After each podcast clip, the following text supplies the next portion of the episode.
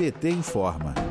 O PT cobra investigação sobre a chacina no complexo do Salgueiro, na comunidade de São Gonçalo, que fica na região metropolitana do Rio de Janeiro, ocorrida na madrugada de sábado, dia 20, para domingo 21. A nova chacina no Rio ocorreu após o BOP, Batalhão de Operações Especiais, fazer uma operação na comunidade em resposta à morte do sargento da PM, Leandro da Silva, ocorrida durante um patrulhamento no sábado. O massacre foi descoberto pelos moradores apenas apenas na segunda-feira 22, quando foram retirados nove corpos de uma área de manguezal. Há relatos de mais vítimas ainda desaparecidas. Equipes da Polícia Civil vasculham o local nesta terça-feira 23. Em nota, os membros da executiva estadual do PT do Rio de Janeiro disseram, aspas, mais uma vez a política de segurança genocida do estado do Rio de Janeiro mostra sua face. De acordo com relatos de moradores, o que houve foi uma chacina, já que a polícia executou e torturou as vítimas. Fecha aspas. Os dirigentes do Partido do Rio de Janeiro ainda afirmaram que repudiam essas ações e cobram esclarecimentos urgentes da Justiça sobre as possíveis violações de direitos humanos praticados pelos agentes públicos nas comunidades.